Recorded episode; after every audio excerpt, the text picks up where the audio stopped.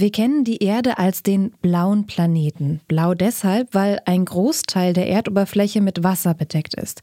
Um genau zu sein, sind das über 97 Prozent. Und fast alles davon finden wir in unseren Ozeanen. Ganz schön viel Platz also für Mensch und Tier, sollte man jedenfalls meinen. In Wahrheit wird aber der weite Ozean immer betriebsamer. Natürliche Ressourcen wie Fische und Korallenriffe verschwinden und dafür erobern wir Menschen die Weltmeere mehr und mehr. Etwa 90 Prozent des Welthandels findet auf dem Seeweg statt. Und die Schiffe sind ein besonders großes Problem für besonders große Meeresbewohner, nämlich für Wale. Der Zusammenstoß mit Tankern und anderen Schiffen endet für diese größten Tiere unseres Planeten oft tödlich. ForscherInnen wollen deshalb mit neuen Technologien dabei helfen, solche Unfälle zu vermeiden. Wie das funktionieren soll, darum geht es heute beim Forschungsquartett. Ich bin Sarah Marie Plekat. Hi. Das Forschungsquartett. Wissenschaft bei Detektor FM.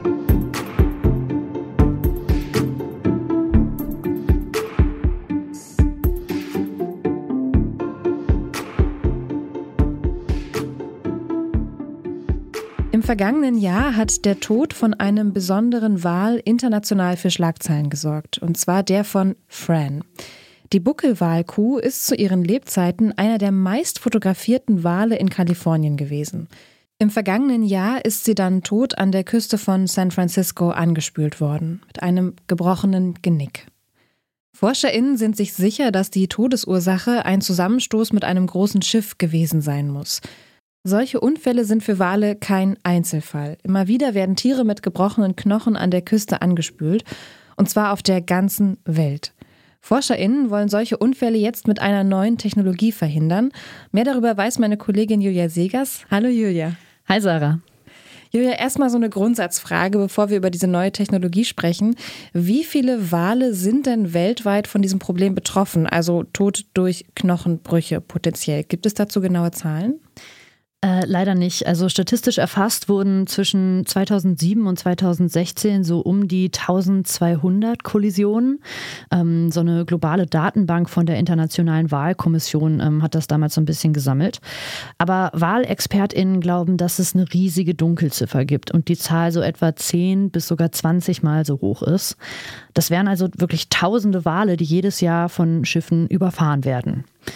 Denn viele Wale, die werden auch gar nicht ans Land angeschwemmt, sondern die meisten Walkadaver, die versinken einfach oder treiben auf das offene Meer raus und versinken dann irgendwann auf den Meeresgrund.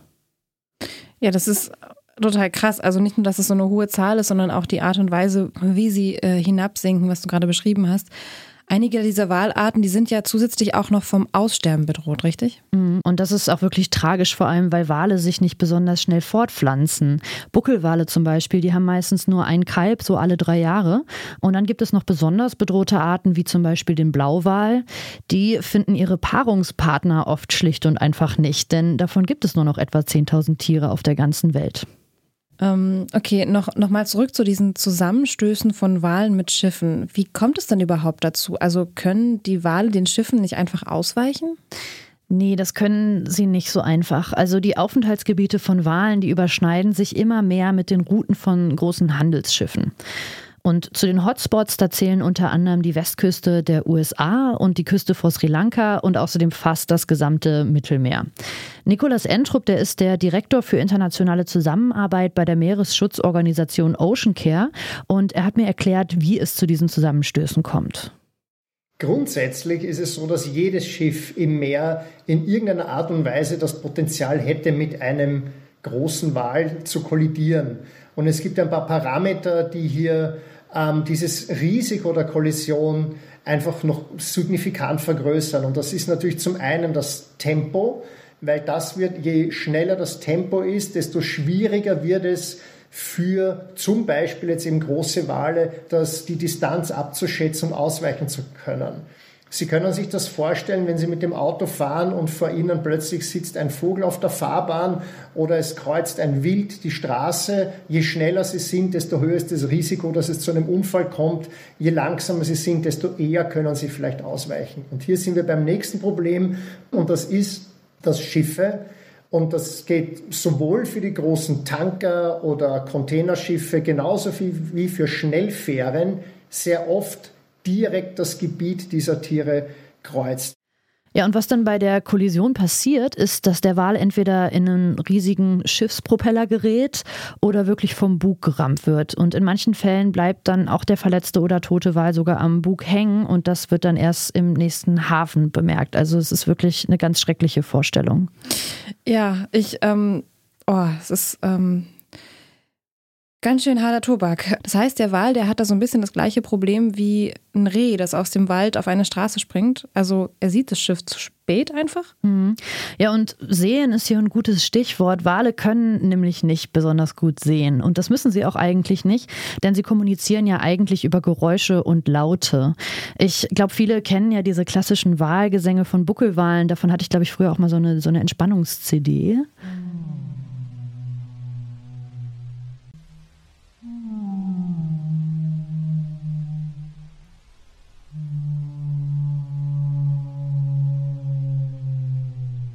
Ja, klar, stimmt natürlich. Ähm, das ist was sehr, sehr Entspannendes und es ist auch was sehr Tiefes zum Teil. Das finde ich immer sehr beruhigend. Wenn es so sehr tiefe Bässe auch hat, dann geht das so richtig in den Brustkorb. Ähm, genau, ähnlich ist es ja auch bei, bei Vögeln, die ja auch mit Strophen und auch mit ihren Gesängen und der Wiederholung dieser Gesänge ja auch kommunizieren.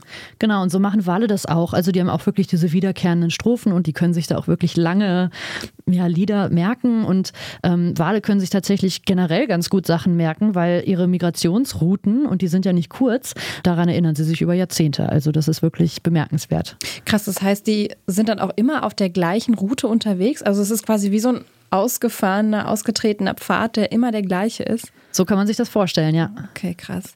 Wie kommt es denn, dass Sie die Schiffe noch nicht als Gefahr erkannt haben und denen großflächig einfach ausweichen?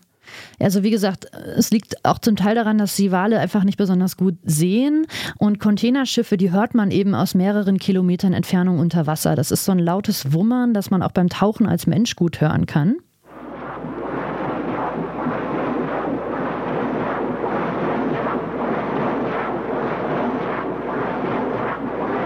Also die Wale hören so ein Schiff kommen, aber sie wissen einfach nicht, dass sie dadurch in Lebensgefahr sind. Meistens überlebt so ein Wal den Zusammenstoß ja auch gar nicht. Außerdem muss man hier noch erwähnen, dass dieses wummernde Geräusch vom Schiff einfach richtig, richtig laut ist und die Kommunikation von den Walen untereinander auch stört. Krass, ja. Ich habe in dem Zusammenhang auch gelesen, dass Wale und andere Meerestiere durch dieses laute Wummern, was du gerade beschrieben hast von den Schiffen, regelrecht taub werden können. Es heißt, Wale haben eigentlich im Grunde keine Chance, die Gefahr selbst zu umschwimmen. Also das heißt, wir Menschen müssen das Problem für sie lösen, damit Arten geschützt und weniger Wale von Schiffen getötet werden. Und vor dem Hintergrund ist es vielleicht noch interessant zu wissen, wie schnell schwimmt denn so ein Wal überhaupt und wie schnell, also auch im Verhältnis zu einem Schiff. Mhm. Also es kommt natürlich ganz auf die Walart an. Buckelwale zum Beispiel, die reisen so mit einer Geschwindigkeit von ungefähr 5 bis 15 Kilometer pro Stunde. Und beim Schiff ist das auch ganz unterschiedlich. Also so eine Fußgängerfähre, die kennt man vielleicht von den Kanaren, die fährt äh, zwischen den Kanareninseln hin und her und die kann bis zu 60 Kilometer pro Stunde fahren. Und so ein großes Containerschiff, das ist in der Regel mit 22 Knoten unterwegs und das sind so etwas über 40 Kilometer pro Stunde. Also wir können festhalten, dass Schiffe in der Regel wirklich deutlich schneller sind als so ein Wal. Hm, okay, krass. Ja, und um mal kurz bei diesen technischen Fragen zu bleiben, klären wir am besten noch, wie das mit dem Bremsweg von so einem Schiff aussieht. Also äh, da kommt es ja wahrscheinlich auch drauf an, wie groß ist die Fähre oder der Frachter und wie schnell ist die unterwegs, oder? Mhm. Genau wie du das schon sagst, da kommt es wirklich total auf Masse und Geschwindigkeit an. Also größere Containerschiffe, die sind so bis zu 400 Meter lang und 60 Meter breit. Um das mal mit unserem klassischen Flächenvergleichsbeispiel zu erklären, das sind wirklich vier Fußballfelder in einer Reihe. Und die sind in der Regel voll beladen mit bis zu 2000 Tonnen.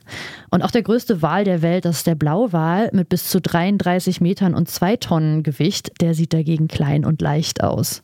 Ja, und dazu kommt, dass Schiffskapitäne nicht einfach auf die Bremse treten können. Schiffe können also nicht einfach kurzfristig reagieren, wenn sie den Wal kommen sehen. So hat mir das auch Nikolaus Entrup erklärt.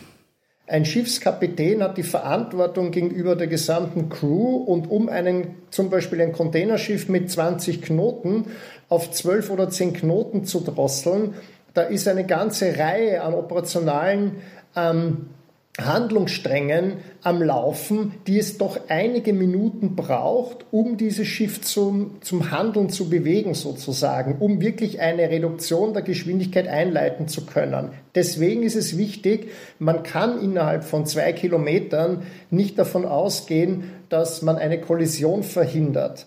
Krass. Das heißt, die Schiffe haben einen theoretischen Bremsweg von zwei Kilometern?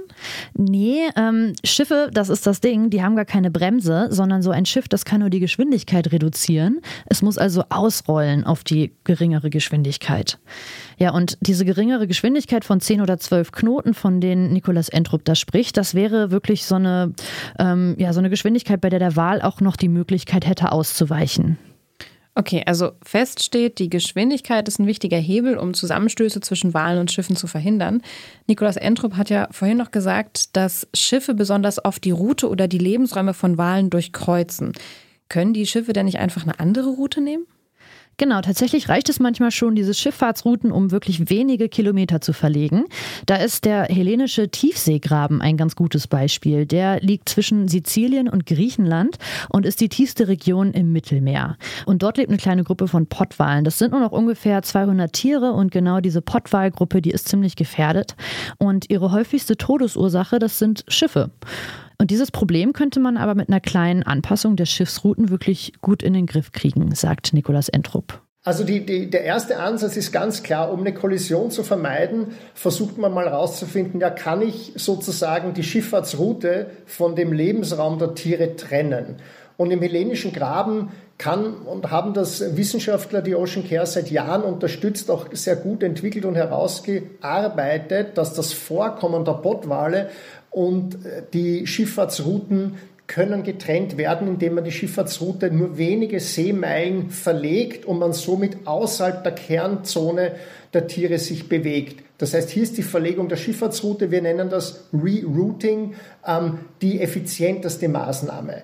Ja, und die gute Nachricht ist, diese Maßnahme, die wird in der Schifffahrt teilweise auch schon umgesetzt. Der Verband Deutscher Räder zum Beispiel, der hat im vergangenen Jahr reagiert und dort wurde die Empfehlung ausgesprochen an alle 150 Mitgliedsunternehmen, dass die Routen verlegt werden sollen. Ist ja im Grunde eigentlich eine schöne Entwicklung, aber das geht ja nur so lange, wie die Tiere sich eben nur in einem bestimmten Bereich aufhalten, richtig? Mhm, genau. Wenn die Wale den gesamten Lebensraum ausnutzen, weil sie zum Beispiel dem Futter hinterherreisen, dann hilft es wirklich nur, die Geschwindigkeit vom Schiff zu drosseln. Und es gibt Gegenden im Meer, wo das besonders viel Sinn ergibt. The ocean is becoming an increasingly busy place. Das ist Rachel Rhodes. Sie ist Wissenschaftlerin am Benioff Ocean Science Laboratory in Kalifornien. Und dort ist man schon dazu übergegangen, diese großen Hochrisikogebiete besonders zu schützen. Some of the important whale feeding grounds are close to the coast, um, just because of where the prey distribution is and their foraging behavior. And it's just overlapping with these massive ports. So, especially here in California, you'll see that in Southern California. Here, in Santa Barbara Channel, especially, it's an important foraging ground and migration route for these endangered whales, but it's also where the ports of LA and Long Beach happen to be. So, NOAA, the US Coast Guard, and the EPA, which are all federal agencies here in the US, ask that vessels are slowing down in specific zones. So, here in Southern California and up in San Francisco, they're asking large vessels to slow down to 10 knots during peak whale migration season for these endangered species. So that's from mid May to mid December. Okay, also das ist im Grunde ja auch so ein bisschen wie so wie bei Wanderrouten. Also ähm, da gibt's ja auch manchmal so bestimmte Zeiten, wo zum Beispiel Vögel brüten, die dann äh, dort ihre Nester gebaut haben, dass die Wege dann einfach gesperrt sind für die FußgängerInnen oder für ähm, WanderInnen, dass du da nicht durchkommst und die Tiere eben nicht störst. Aber der mhm. Grundsatz da ist ja, dass es was Temporäres ist. Also das wird ja nicht für immer, immer gesperrt, sondern eben nur für die Brutzeit. Mhm. Ja, genau so ähnlich kann man sich das vorstellen. Also für diese Zeiten zwischen Mitte Mai und Mitte Dezember, von denen Rachel Rhodes da spricht. Ähm, und man kann das auch ganz gut sehen, weil diese Fläche, von der sie hier spricht, diese Schifffahrtsrouten zwischen San Francisco und San Diego, die kann man online auf solchen Schifffahrtskarten gut sehen. Und ähm, da sieht man einfach, wie viele Schiffe wirklich zwischen San Francisco und Mexiko unterwegs sind. Das sind ja wirklich 1000 Kilometer, die dazwischen liegen. Und genau da halten sich eben auch die Wale auf.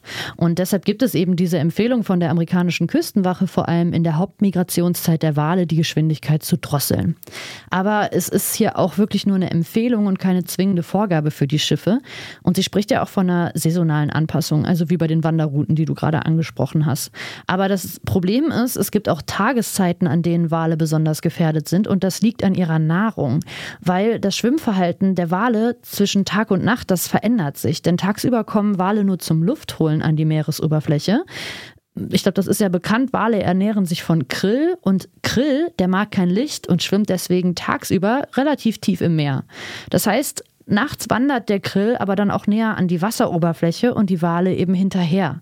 Und deshalb sind nachts solche Zusammenstöße noch häufiger, weil sich die Wale da eben die ganze Zeit in dieser Gefahrenzone an der Wasseroberfläche aufhalten. Aber nachts nicht zu fahren, das wäre wirtschaftlich eben nicht umsetzbar für die Reedereien.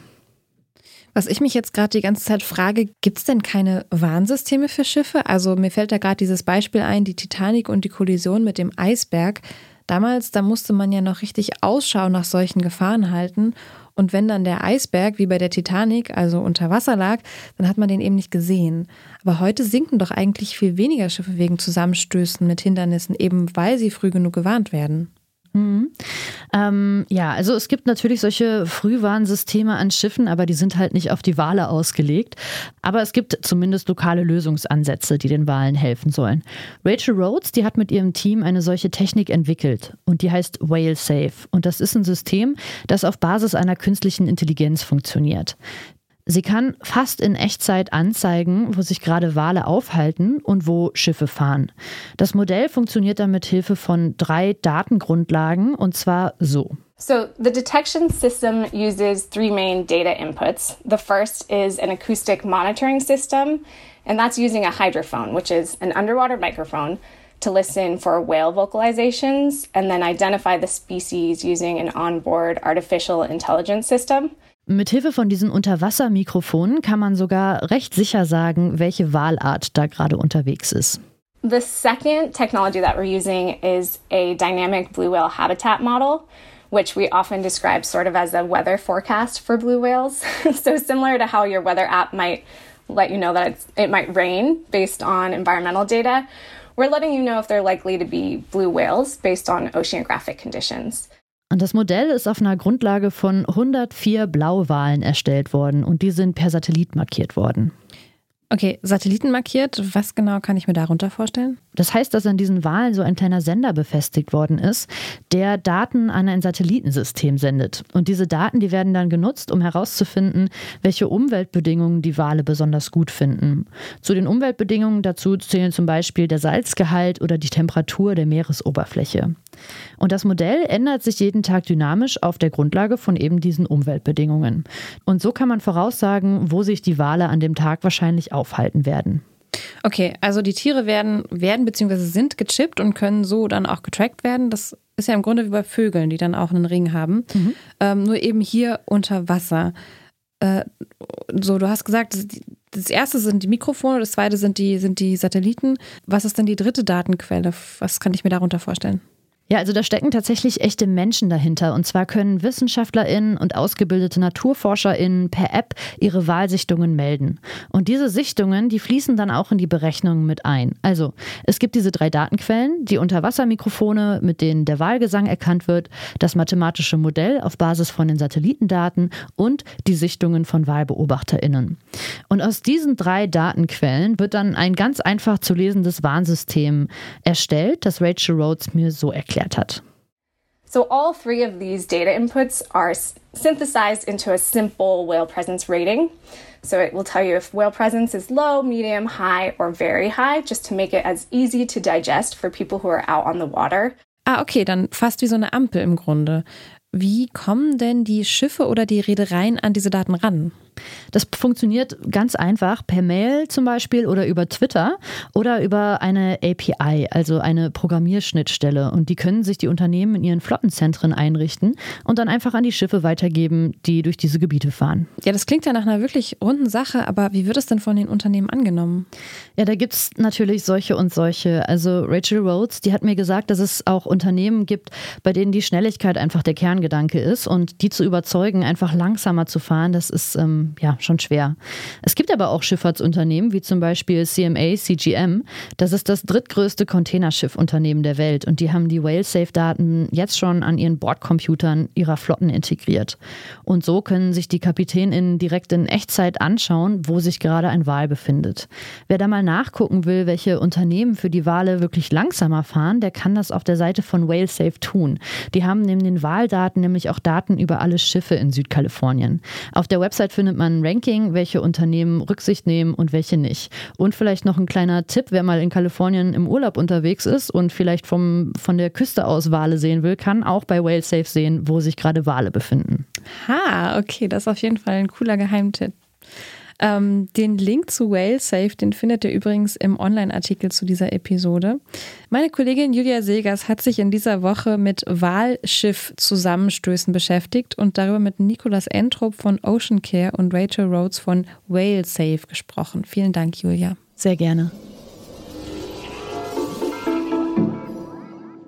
Wenn euch das Forschungsquartett gefällt, dann lasst uns doch gerne ein Abo da. Ihr findet unsere Beiträge auf unserer Website detektor.fm und im Podcatcher eurer Wahl. Die Redaktion dieser Folge hatten Julia Segers und Lars Fein. Und die nächste Folge, die gibt es dann wieder in einer Woche am Donnerstag. Mein Name ist Sarah Marie Plikat. Ich bedanke mich fürs Zuhören und bis zum nächsten Mal. Tschüss.